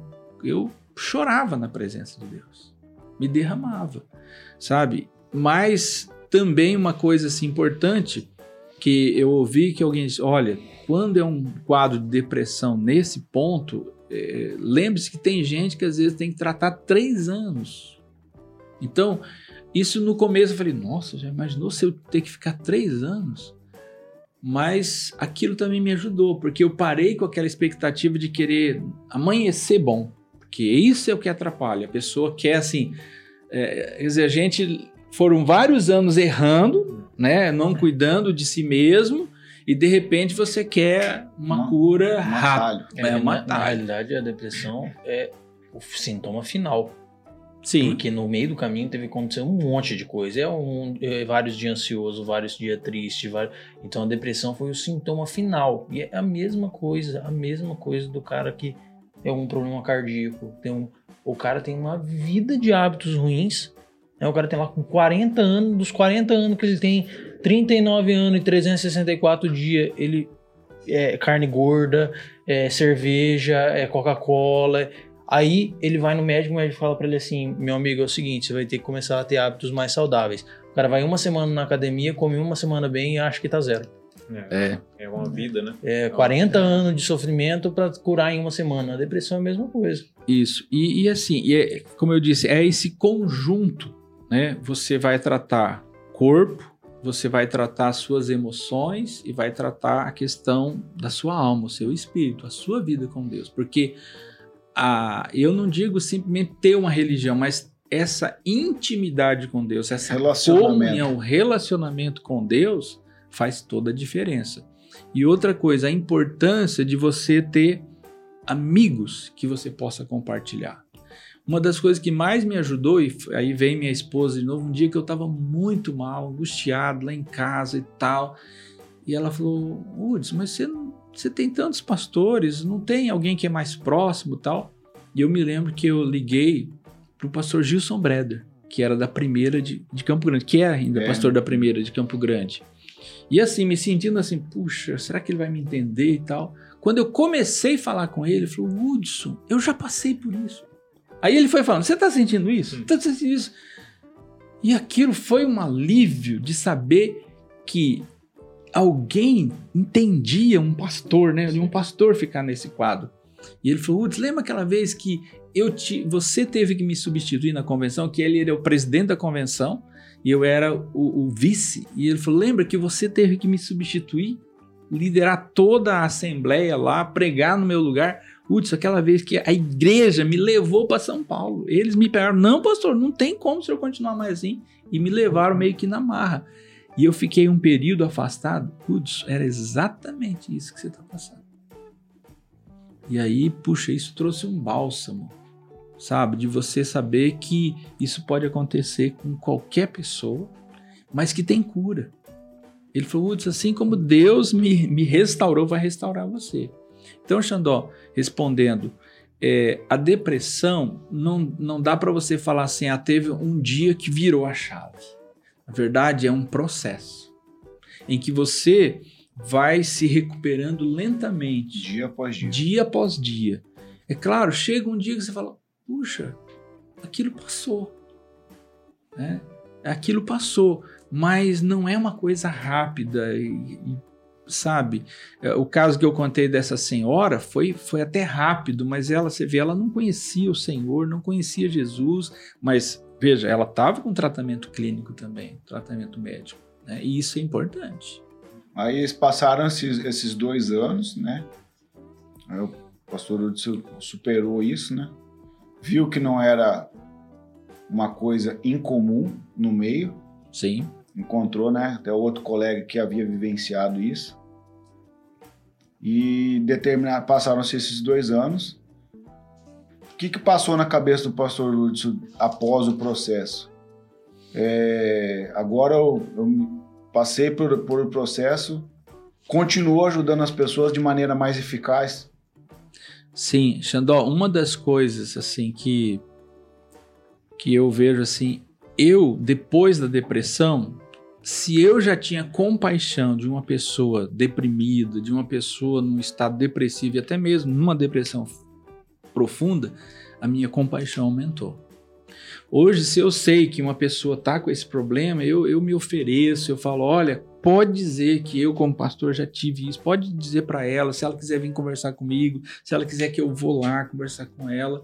Então, Se coloca à disposição. colocar à disposição. Então, é, a minha. E, e, a- e também aumentou o quê? A minha capacidade de ajudar, porque quando você começa a conversar e você entende melhor o perfil de uma pessoa com depressão, fica mais fácil de você ajudar. Entende? Então, é, eu vejo isso. Embora a gente tem que continuar sempre se capacitando, né? E, e, a oração, gente, tem um. Orar a Deus tem um poder muito grande. Sabe? Quantas vezes é, eu não fui ali curado, mas houve um consolo, um conforto que me deu forças para continuar esperando aquela, aquela cura, aquela restauração. E uma coisa que eu não quero deixar de destacar, a pessoa que teve depressão, ela tem que vigiar sempre. Todos nós temos que vigiar, mas quem já teve, tem que vigiar, ou seja, é, tem alguns sinais amarelos, alguns sinais. Por exemplo, eu já sei que quando eu começo assim, é, dormir e aí acordo muito cedo e parece que eu já não estou dormindo melhor aquele segundo período. Eu falei, ah, eu estou trabalhando demais, alguma coisa eu estou abusando. Então já é um sintoma, quer dizer, eu tenho que cuidar. Então estou precisando descansar um pouco mais. Estou precisando talvez deitar mais cedo. Então a gente vai ficando mais atento para essas coisas. Né? É, eu, na verdade, eu ia, eu ia tocar nesse assunto, que é, o, a, a, o tratamento, a cura da depressão existe, está aí, mas, Mas o gatilho ele tá não, sempre armado. não eliminou da tua vida. O gatilho tá sempre armado. É, é, Sim. o, que eu, o que eu acho importante, importantíssimo isso que o senhor está falando, porque na realidade é o seguinte: se você sabe o barulho que faz quando batem na sua porta, quando baterem na sua porta, você vai saber que é na sua que está tocando. Então, Uhum. você já sabe. Então, por que, que você vai deixar de novo passar por aquele processo, entrar num processo depressivo, para daí, porque daí na segunda vez, eu não, não, não tive, não, não, não sei como que é o tratamento de fato, mas é, eu acredito que da primeira vez é ruim, da segunda vez com certeza é pior. Sim, isso a médica falou. Por exemplo, na verdade, depois fazendo uma leitura, eu tive um, um- um período depressivo, inclusive no seminário, só que foi mais rápido e tal. Ela falou: ó, aquela vez eu já tinha que ter feito um tratamento bem sério. Tanto é que, por que, que a minha foi crônica? Não, não foi a primeira vez, na verdade. Foi Sucessões. né? diagnosticado a segunda vez. Diagnosticada a segunda vez. Então, quer dizer, ela se torna mais profunda e até mais prolongado o tratamento. Mas, pastor, Tratamento. vamos para a prática. Quando o senhor descobriu e teve que fazer todo esse processo, eu acredito que o senhor teve.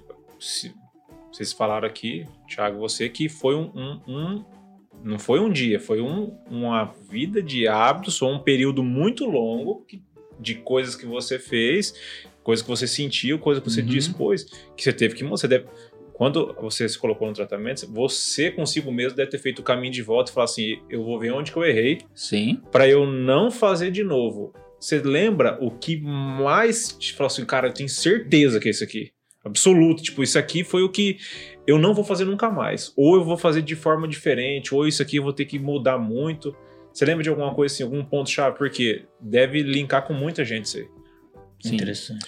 Olha, é, uma das coisas, essa sobrecarga, você querer fazer coisas demais, Coisa que não é pra você fazer. aprender a dizer não, Sim. sabe? Olha, isso aqui agora eu não posso, e é, é E algo- delegar também, né? delegar, sabe? A, a outra coisa, essa questão de cuidar, da- de não ser sedentário, de cuidar da, da saúde, de é, Deus é tão maravilhoso que ele você pode aumentar o seu nível de serotonina, né, é, com exercício, com lazer, com coisas que, que, que Deus fez para a gente desfrutar e você e eu não, não era zeloso com isso. Então é uma coisa que eu tenho vigiado mais, né? Férias. Eu aprendi, eu posso até tirar umas férias mais curtas, mas a outra é pelo menos 20 dias. Porque eu preciso descansar. E todos nós precisamos. Quando a gente é mais jovem, você não Sim, sente né? Você isso. Aguenta a batida. É, aí depois, e eu agia como se eu tivesse ainda, na época, 30 anos de idade, mas eu já estava com quase 50. Muda. Não adianta você. Legal, outro ponto legal de, de tratar. Com que idade o senhor estava quando foi diagnosticado? Eu tô com 57. É, quase 50 anos. Então, porque, porque existe um, um- Principalmente partindo do princípio do ponto de vista das pessoas mais velhas, essa estigma de que é frescura, de que. vem já principalmente da, da geração passada. Então, é, é, vale o alerta, eu acho interessante ressaltar isso, que a galera mais velha também tem depressão. Não é só a galera nova, não é a galera de 25 anos, Sim. a galera que tá prestando atenção nisso, né? Quer dizer, as pessoas mais velhas, elas não estão prestando atenção, mas estão doentes também. Então tem que ir atrás, tem que, que- que se conscientizar, buscar essas informações valiosíssimas que o senhor trouxe é, de, de- de- dos sintomas. Quer dizer, se, se é- você tem 25, você tem 20, você tem 18 ou você tem 60, Não, não tem idade. isso aí vale para você, Sim, né? com certeza. E uma das coisas assim, que eu quero destacar, que, que ajuda muito, e aí você vê princípios sobre isso. Por exemplo, Jesus, você citou o exemplo de Jesus. Eu quero destacar aqui atitudes de Jesus que, como homem, ele, ele teve essas ações e que a gente tem que seguir o exemplo. Ah, por exemplo, aqui em Marcos é, 14, é, isso foi na semana da crucificação.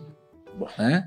Ele está ali no Getsemane, ele leva os apóstolos, e aí depois ele separa um grupo mais restrito, restrito, que é Pedro, Tiago e João, e diz o texto que Jesus começou a afligir-se e angustiar-se na frente dele. Quer dizer, ele já estava assim, mas ali eles perceberam isso.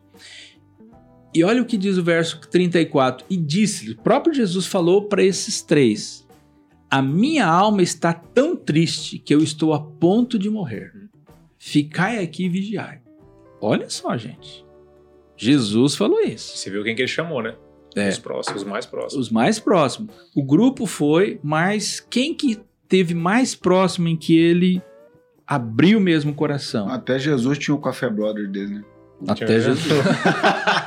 e aqui realmente é isso, Xandó. Nós precisamos ter pessoas que a gente possa contar, que a gente possa se abrir. Sim. Olha que lição. Jesus sendo o filho de Deus, o próprio Deus, mas como homem, ele ensina uma lição. Você está muito triste, angustiado? Sempre Deus vai preparar é, anjos sem asas, né? irmãos em Cristo, pessoas que, que realmente te amam e que você tem que se abrir. Que não vai sair contando pra todo mundo, né? Isso mesmo. Vai se importar de fato. vai se importar Não. de fato, né? E outra coisa, Jesus tem um momento ali que é dele. Ele se prostrou diante do Pai. Lá Jesus abriu mais ainda o coração, que a Marcos aqui descreve. Aí ele orando, né? olha como que ele estava. Ele diz: Pai, tudo te é possível. Afasta de mim esse cálice. Todavia, não seja como eu quero, mas como tu queres. A submissão de Jesus ao Pai é algo impressionante. Mas ele abriu o coração.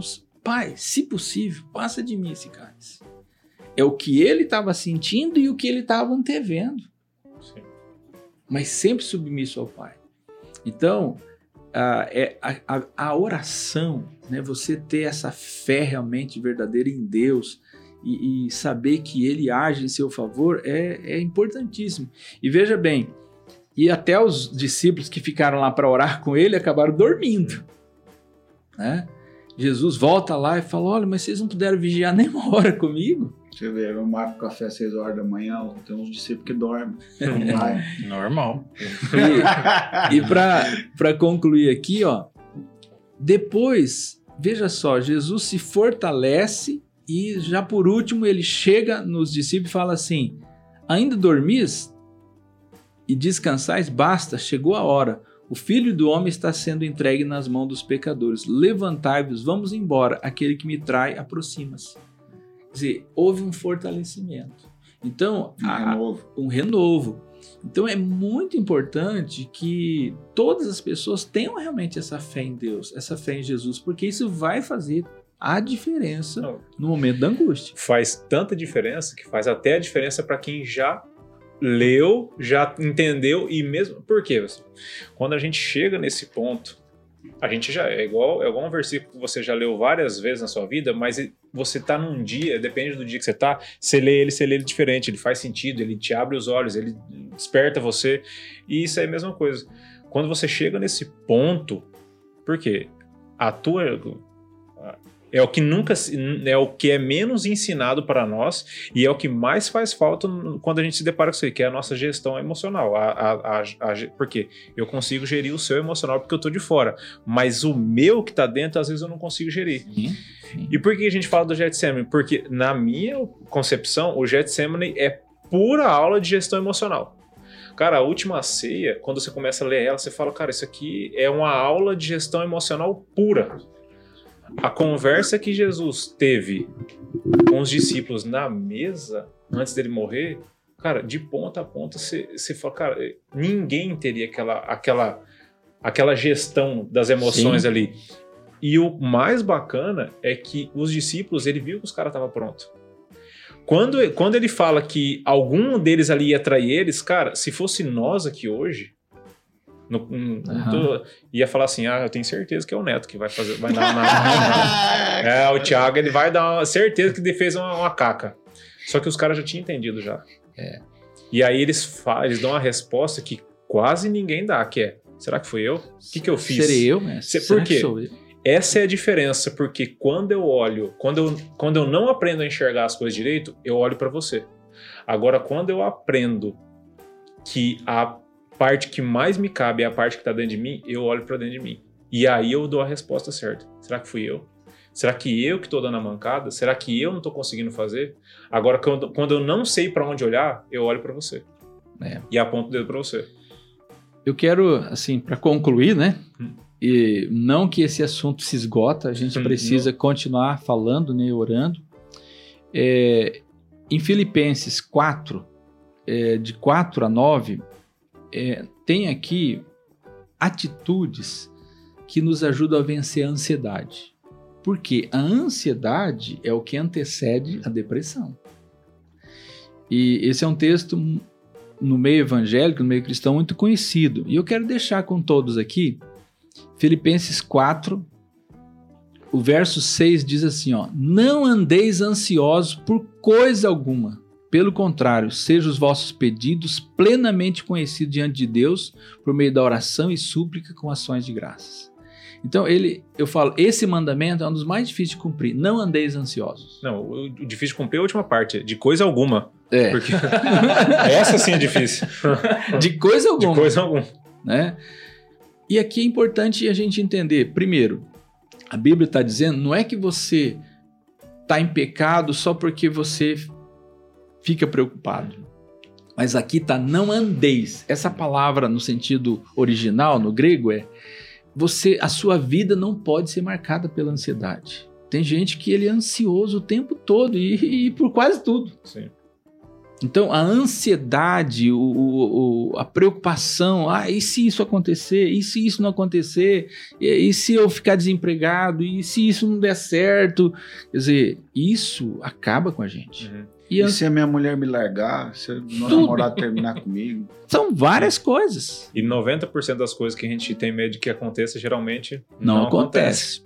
Só que o que eu quero mais destacar é como você pode vencer a ansiedade. Então, rapidamente aqui, depois eu vou deixar o texto para o pessoal ler depois, mas é Filipenses 4, de 4 a 9. Primeira coisa que Paulo destaca no versículo 4: alegrai-vos sempre no Senhor. E digo outra vez: alegrai-vos. Primeira coisa, a nossa alegria tem que estar realmente em Deus. Ele não muda. Hum. Ele é o mesmo ontem, hoje e sempre. Ele Continua. Não te, ele não te frustra. Ele, Ele não vai te decepcionar. não mente. Continua fazendo milagre. Continua fazendo milagres, com certeza. Então, e ele ajuda. Então, é, nós não podemos colocar a nossa alegria é, nas pessoas. As pessoas desapontam. E coisas As pessoas morrem. Não, nós desapontamos também as pessoas. Sim, todos nós. Então aqui ele fala: alegrai-vos no Senhor. Quer dizer, o que é que está roubando a tua alegria? Será que é o Senhor? Com certeza não é. São coisas. Ou pessoas que te desapontaram, mas você também erra. Sim. Segundo, ele fala assim: é, seja a bondade, a moderação de vocês conhecida de todos. O Senhor está perto. Outro princípio: creia, o Senhor está sempre perto. E aqui os sentidos são dois. Ele está perto, porque ele te vê, ele é oni- onipresente, mas aqui o sentido é ele também está perto de voltar. O sentido bíblico é lembre-se, ele sempre tem um, um futuro abençoado para o cristão. Uhum. Nosso fim não é nesse mundo. Nós podemos ter a segurança da eternidade no céu. Meu, o nosso fim já é certo. Não é duvidoso, né? Não sabe que. Ah, vamos ver lá na frente o que vai acontecer. Não, Não. se- é, é certo. Mas se você lembra que Deus está perto, ele diz: Não te deixarei nem te desampararei. Eu estarei com você todos os dias. até a consumação do século. Então, primeiro, você alegre-se no Senhor, depois lembre-se, o Senhor está perto, mesmo quando você não sente, mesmo quando você não vê, mesmo quando você, eh, as circunstâncias estão negando isso. Aí entra a fé que Ele está perto, mesmo quando você não sente. Porque se tem uma coisa na depressão, você não sente a presença de Deus. Parece que Deus está distante, porque você não está bem. Então, é importante ter isso. Outra coisa, quando ele fala para não andar ansioso, depois ele fala assim: ao contrário, sejam os vossos pedidos plenamente conhecidos diante de Deus pela oração, súplica com ações de graça. Então ele fala: você está ansioso? Ore sobre aquilo, seja específico, abra o seu coração. Segundo, suplique. O que, que é súplica? É a hora que você chora mesmo, você se derrama diante de Deus. Grita, berra, espera. Você fala, Deus, não aguento mais. Jó. Jó passou angústias. Tem gente que pensa até que, ah, mas será que Jó errou? Não, nesse sentido não. Ele apenas diz, Senhor, tá doendo, não suporto mais. Senhor, será que eu devia ter nascido para passar com tudo isso? Deus não censura Jó por abrir o coração, mas ele nunca se levantou contra Deus, nem blasfemou de Deus. Mas se a gente não se fortalecer em Deus, a gente vai pecar. E ações de graças. Nossa, essa é a mais difícil. Aí vem um É, não, não, é na moral. É, o pastor vai falar que agora é a mais difícil. Mas, gente, como isso funciona? Quando eu estou depressivo ou diante de uma ansie- de uma ansiedade, agradeça o que Deus já fez. Lembre de alguma coisa, traga à sua memória algo que, que mostre o que Deus já agiu na sua vida. É, ele fala, o cara que me traz a memória aquilo que me traz a esperança. Isso. Jeremias, que passou período de grande depressão. Ele diz: Quero. Jeremias chega a dizer assim: Eu perdi a esperança. Eu não tenho mais esperança. Mas depois, na presença de Deus, ele fala: Senhor, eu quero trazer à memória o que me dá esperança. Então, a gente precisa agradecer o que Deus já fez. E pela fé, o que ele vai fazer. Sim. Você precisa crer que o sofrimento vai passar, aquela angústia vai ter um fim. Deus sempre aponta uma saída. Então, quer dizer, essa atitude de agradecer antecipadamente o que Deus já fez e o que ele vai fazer, gente, quando você começa a agradecer, é incrível como que isso tem um efeito inclusive psicológico na nossa Ah. vida. Sabe? E isso agrada a Deus. A fé que você está crendo que ele vai agir em seu favor. E no versículo 8 ele fala outra coisa importante. Quanto ao mais, irmãos, tudo que é verdadeiro, tudo que é honesto, tudo que é justo, tudo que é puro, tudo que é amável, tudo que é de boa fama, se há alguma virtude, se há algum louvor, nisso pensai. Vigie seus pensamentos. É verdade. Sabe? Ah, vigie. O que eu estou pensando realmente é verdadeiro? Realmente glorifica a Deus? É de boa fama? Quer dizer, eu posso contar para todo mundo? Quer dizer, então, vigiar os pensamentos e substituir os pensamentos quando eles não são bons, quando eles não glorificam a Deus. Não adianta você falar assim, não vou pensar mais nisso, não vou pensar mais nisso. Você continua pensando. Você tem que substituir. Você tem que substituir. E em último lugar, ele fala assim: O que aprendeste, recebeste ouviste, viste em mim, isso praticai, e o Deus de paz estará convosco. Ou seja, a vida espiritual é você praticar aquilo que você aprendeu.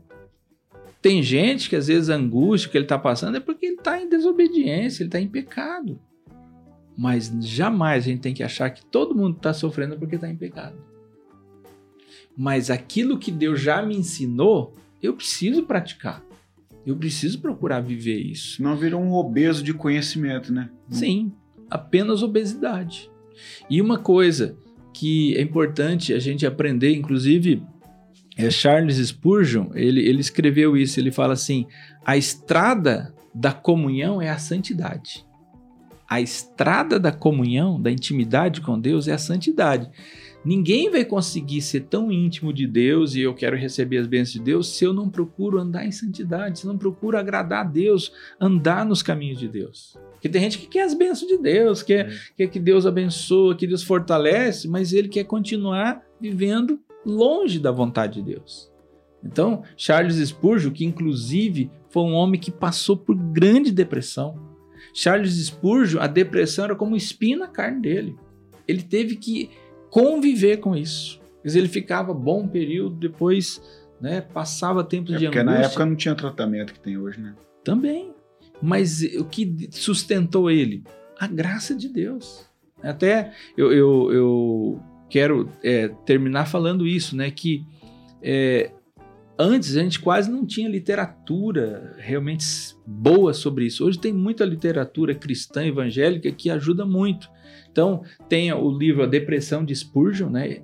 Que é um livro muito bom. Eu trouxe aqui, ó, só para mostrar para vocês, ó, tem esse livro Depressão, a Tenebrosa Noite da Alma, né? De Edward Helke. É um livro excelente. É, Depressão e Graça, é, do pastor Wilson Porter Jr., que inclusive vai estar no congresso nosso de jovens. Ele vai falar sobre esse tema, depressão e graça. Tá? Muito bom. Então são livros assim excelentes e, e vale a pena porque ajuda a gente em muita coisa, tá? O pastor É, fala sim. demais, né? Não, mas Mas estamos encerrando. é isso aí. A gente tem que mostrar com quem, assim, ou é o como ou é o quem, né? Ou é o como a gente faz ou é quem já passou e a gente acessa essa pessoa. A gente tem que saber que tem essas duas vias. Sim. Então, e para mim, no meu conceito, duas pessoas que eu aprendi demais. Na hora que você falou a parte do agradecimento, é assim, até os guri riu, mas é a- na minha concepção é o que eu vejo que é o mais difícil, porque você não vê ninguém agradecendo quando, tá, quando deu zebra. Um ponto final. Você não vê. Quando você vê alguém postando lá, obrigado, senhor, pelo esse dia, é que deu alguma coisa certa, o cara tá agradecendo. Uhum. Você não vê ninguém. Agora, o apóstolo Paulo, quando, quando, quando, é, quando é, ele é jogado naquela situação que foi muito difícil para ele, e é a situação do espinho na carne, ele fala o que ninguém. A gente nunca vai ver alguém falar que é. Que foi. Ele, ele entendeu o que aconteceu com ele. Sim. Que foi pela, pela, pelas. Ele, ele- sabe o que ele entendeu o que, que ele carregava e ele fala assim: ó, foi me dado um espinho na carne para que eu não me exaltasse. Sim. Ele entendeu. Pelas belezas das revelações que eu tenho. Isso mesmo. E ele fala que no final assim, ó, de tudo isso aí, a tua graça, a tua graça me basta. Então assim, por, pô, o cara tá passando um B.O. É a mesma coisa Jó. A mulher do cara amaldiçoou ele. O cara deu uma resposta que ninguém daria. Ninguém É. daria. Só para completar, porque daí Paulo fala que o poder de Deus se aperfeiçoa na sua fraqueza. fraqueza, né? Sim. Então, Então, o que a nossa sociedade moderna precisa aprender é que o sofrimento faz parte do nosso crescimento. Paulo, ele entendeu, Deus orou, ele orou três vezes, Senhor, para livrar, e Deus não livrou. Falou, minha graça te basta. E, mas Deus respondeu, Paulo, sabe por que, que eu estou permitindo isso? Se eu não permitir isso na sua vida, se esse espinho na carne Sim. não ficar, você vai cair em pecado. ô, E eu estou aperfeiçoando você. e esse cara que o pastor tá falando, ele orou e gente ressuscitou. E depois foi. E aí, com ele, a oração dele não dava certo, cara. Dava, Entendeu? Doi- é, doideira, mano, entendeu? Sim. O cara falou, eu, eu oro, gente ressuscita. Aí eu tô com o espinho na carne e, e não deu... é que deu certo sim, mas não O- no tempo dele, que ele queria, né? o Tiago, né, que é meio irmão de Jesus, que escreveu o livro de Tiago na Bíblia, é, é muito interessante o que ele ensina ali no, no, no capítulo 1. Ele fala assim: que nós devemos ter como motivo de alegria passar por provações. Aí ele fala. Não que a gente tem que ser masoquista, não é agradecer por sofrer, mas ele explica Agradecer pela lição. pela lição e o fruto que isso vai dar. Ele fala que Deus não quer que falte virtude nenhuma em nós. É claro, eu sempre digo isso na igreja, o Xandó vai lembrar. Eu falo assim: o prazer de Deus é falar com a gente pela palavra, pelo Espírito Santo e até por bons conselhos. Mas se ele não consegue chamar a nossa atenção com isso, ele permite o quê? Sofrimento. Eu tenho certeza que tinha coisas na minha vida que Deus também tinha que corrigir. E nada ensina como sofrer. Sim, e a gente precisa lembrar que Deus é soberano. Quer dizer, Deus está no controle. Quer dizer, Deus permitiu aquilo, não permitiu? Mas a gente tem que aprender que Deus, é, Rick Warren ele, Warren, ele fala isso, né? Deus não desperdiça nenhuma dor com seus filhos. Dizer, como um pai, que às vezes a gente corrige um filho, permite uma situação difícil porque a gente quer o melhor do filho, isso é prova de amor. Hum. Então, Deus não desperdiça na nossa vida nenhuma dor, nenhum sofrimento. É isso aí. Até a depressão, ela faz parte da escola de Deus para nós. Uma escola difícil de passar, mas faz parte, né? Sim. É. E se você não não está passando, quer dizer, louve a Deus e, e seja bênção na vida de outro. Ajude outros. Acho que o seu- o seu tempo aí, né, pastor, tá meio apertado, né? Não, Isso que a aí- gente nem, nem falou sobre a espiritualidade ainda, É, né? a gente marca outro pra falar. Entendeu? Sim. Que é uma parte bem importante disso, né, cara, de saber. É, né? na verdade, não fa... na verdade, falou, né? que Falamos, isso aqui- né? Não, não do jeito que você queria, mas assim. eu- É, mas- Não! Pontuar, mas. Sim. É verdade. Tanto que ele que a gente falou toda hora. Tudo isso aqui que eu tô Não, falando certeza. sem a parte do acreditar, não Não tá- estaria aqui, estaria Não, com eu depressão queria, eu aqui. queria abranger de uma outra forma, claro, disso, né? Porque- É um tema que a gente pode trabalhar mais, viu, Xandó? Sim, Porque é muito amplo e Ah, estou à disposição de Cinco trabalhar de- mais isso. Não, porque, a, a, gente desmistificar algumas coisas, né? Algumas crenças, né? Vai. Mas assim, né, Tom não falou muito nesse app, né? Então dá suas Aprendendo. considerações aí. As considerações iniciais, que É. vai ter mais vezes, né? É. Não, assim, o que eu tenho pra falar, na verdade, é que nó- nós aprendemos mais uma vez com uma pessoa que passou por isso aí. Né? Que é, é fácil a gente ouvir, estudar, mas quem passou que realmente traz os detalhes do que vive, né? do que passa, do que sofre.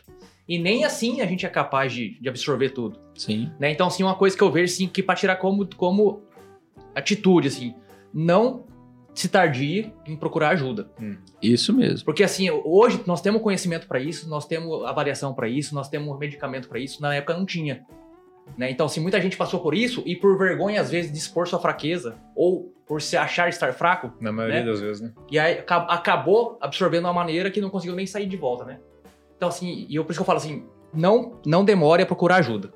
E mantenha essa, essa, digamos assim, essas pessoas próximas de confiança que com certeza isso aí vai ajudar muito. Sim. O exemplo do próprio Jesus, né? Olha o que ele fez. Tiago Tamioso, suas considerações finais. Muito bom.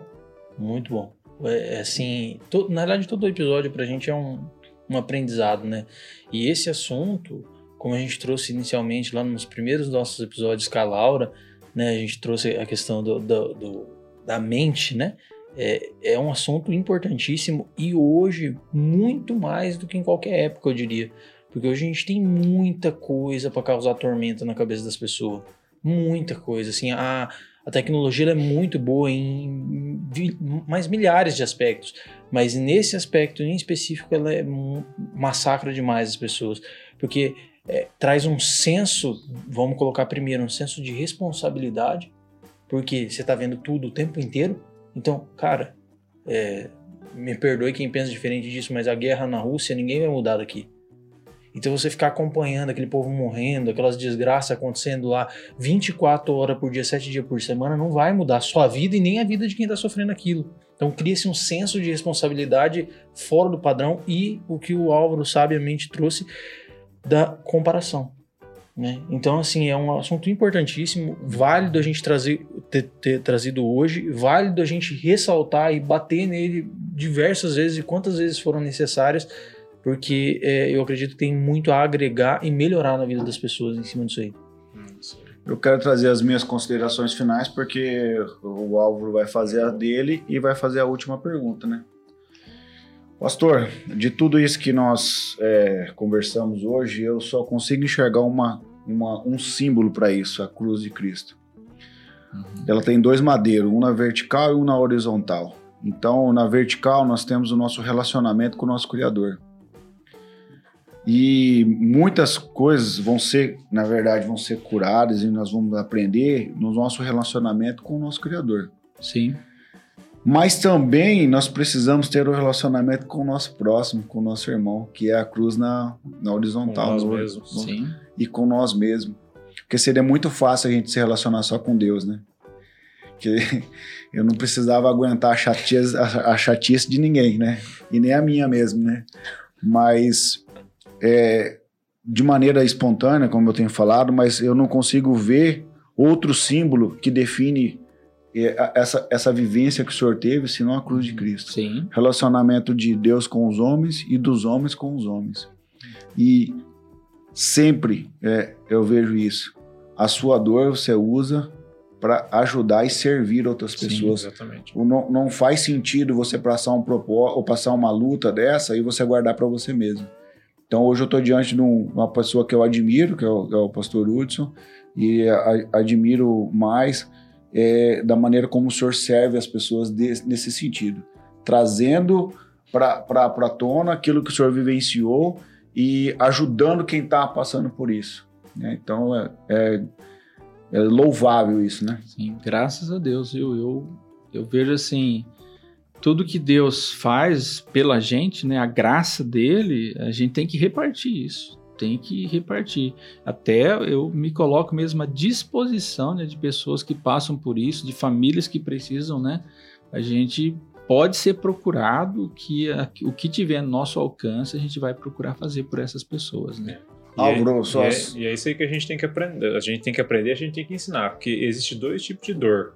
Aquela que machuca e nos fere, a gente fica ferido, e aquela que transforma. Sim. Aquela que te transforma e você transforma as outras pessoas. Então, a- cada um escolhe o tipo de dor que quer passar, né? Agora, eu aprendi demais. Teve, eu gostei porque teve muitas coisas que, que eu eh, já tinha entendido, ouvido, e é mais ou menos isso mesmo. E você pontuou algumas outras que eu não fazia ideia. Então, para mim, Uhum. foi aula, aula e aula. E eu agradeço a você, pastor. Glória a Deus. Eu É. louvo a Deus por isso. E eu, e eu fico muito feliz porque eu fico imaginando quem vai assistir e vai ter essa essa essa base de se, eu não, se a pessoa não sabia como agir, um norte, né? agora ela vai saber. Hum. E isso é muito bom. Então, e, e a, a outra coisa é a nossa última pergunta, que se você já assistiu algum final de algum episódio, você vai saber ela, senão você vai descobrir ela agora. É, que tem gente que fala assim, não, eu assisto o podcast, mas não assisto a última parte, que é, Finalzinho, que é o finalzinho. Assiste só os É. primeiros cinco minutos. Normal, a gente também faz isso de vez em quando. Mas, pastor, a nossa última pergunta, que para nós é a que mais faz sentido, porque é o que a gente quer saber no final das contas, que é a pergunta pessoal, que é, quem é Hudson? Não pastor Hudson, quem é Hudson? Você deve ter feito, se, se feito essa pergunta várias vezes já, ainda mais nesse momento que você passou. Né? É, o Hudson é um, um servo de Deus, né? Alguém que, que foi alcançado tão somente pela graça, pela misericórdia de Deus. É alguém que é muito agradecido a Deus pelo que Deus fez né, na minha vida, e não só na minha vida, mas na vida da minha mãe, dos meus irmãos. né? um dia talvez eu possa dar um testemunho aqui, mas é, meu pai era um homem alcoólatra, é, que se enveredou para o espiritismo, era presidente centro espírita, uma mãe muito sofrida, religiosa, mas que não, não conhecia mesmo a Deus. E a graça de Deus chega, salva minha mãe, salva meus irmãos, é, meus pais que já eram separados nesse tempo. Deus depois salva meu pai também, né? Liberta ele de tudo aquilo. E de quatro filhos homens, três são pastores hoje. Então é, é só graça, é só a graça de Deus, sabe? E assim, o, o Hudson é, é alguém que Deus deu a graça de ter recebido uma esposa muito joia, que é a Adila, uma mulher sábia, temente a Deus. Ela é aquela que tem, como nossas esposas, né, que tem coragem de dizer, ó, oh, isso aqui você precisa melhorar, você precisa cuidar disso, né? E é um, um homem também, além de um servo de Deus, primeiramente um homem de família, né? Eu valorizo muito minha família, minha esposa, meus filhos e tenho aprendido a realmente conhecer mais a Deus através da palavra. Xandó é testemunho, o zelo que a gente tem pela palavra e da gente ter não não ser mero religioso. Eu creio assim que um, uma missão realmente que Deus me trouxe aqui para Maracaju é pela graça de Deus cooperar com Jesus para transformar meros religiosos em verdadeiros discípulos. Então, essa é a minha missão aqui E a minha alegria maior é ver pessoas conhecendo Jesus, conhecendo o Evangelho e sendo transformado pelo poder do Evangelho. Não, não há bênção maior do que uma pessoa poder receber o perdão de Deus, ser liberta e ter um lugar lá no céu. Então, meu prazer é levar esse Evangelho para outras pessoas. Pastor Udes, curtiu o episódio aí? Gostou de ter participado? Muito, muito. E assim, até porque vocês deixam a gente muita vontade, né? Eu acho que até essas brincadeiras, essas coisas, isso ajuda a gente, né?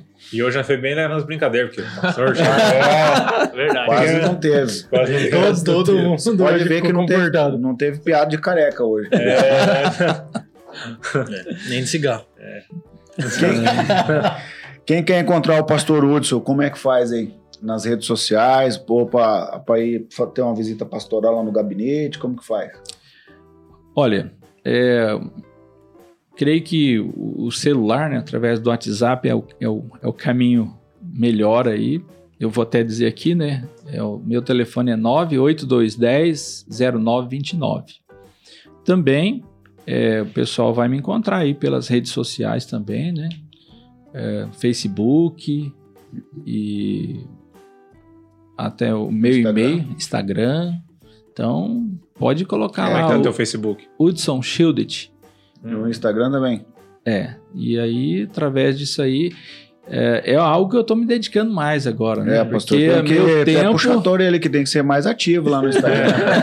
É. Instagram. Mandar uns patrocinados lá, uns negócios. Né? só. Ai, É, ai. cara. Mas olha, é algo assim que eu vejo, né? que eu vejo assim, é, nós como líderes não tem como fugir disso, Tem né? que sair da moita, pastor. É, então, inclusive, o Xandó sabe disso, aí, a nossa igreja está investindo mais nessa parte aí pra É. gente melhorar isso aí, né? Que uns dias tá blogueiro igual o Xandó, né? Zé? Ah, como o Xandó? Acho que não, hein? Acho que não. Diz que é o blogueiro da pecuária, você acredita? Esse cara é mal, pega no meu pé, né? Galera, estamos encerrando, né? Foi demais esse app. Então, Muito bom. se inscreva no nosso canal lá no, no YouTube. Compartilhe se isso fez sentido pra você. Se você, você ama algumas pessoas que você sabe que precisa desse conteúdo, manda pra elas. É isso aí. É isso aí? Brasa, isso aí. O que, que o nosso convidado merece? Aquilo lá. Uma essa salva de pé palmas. né? Mas que dúvida. Glória a Deus. Valeu, galera. Tamo junto. Até mais. Valeu. Até a próxima. Obrigadão.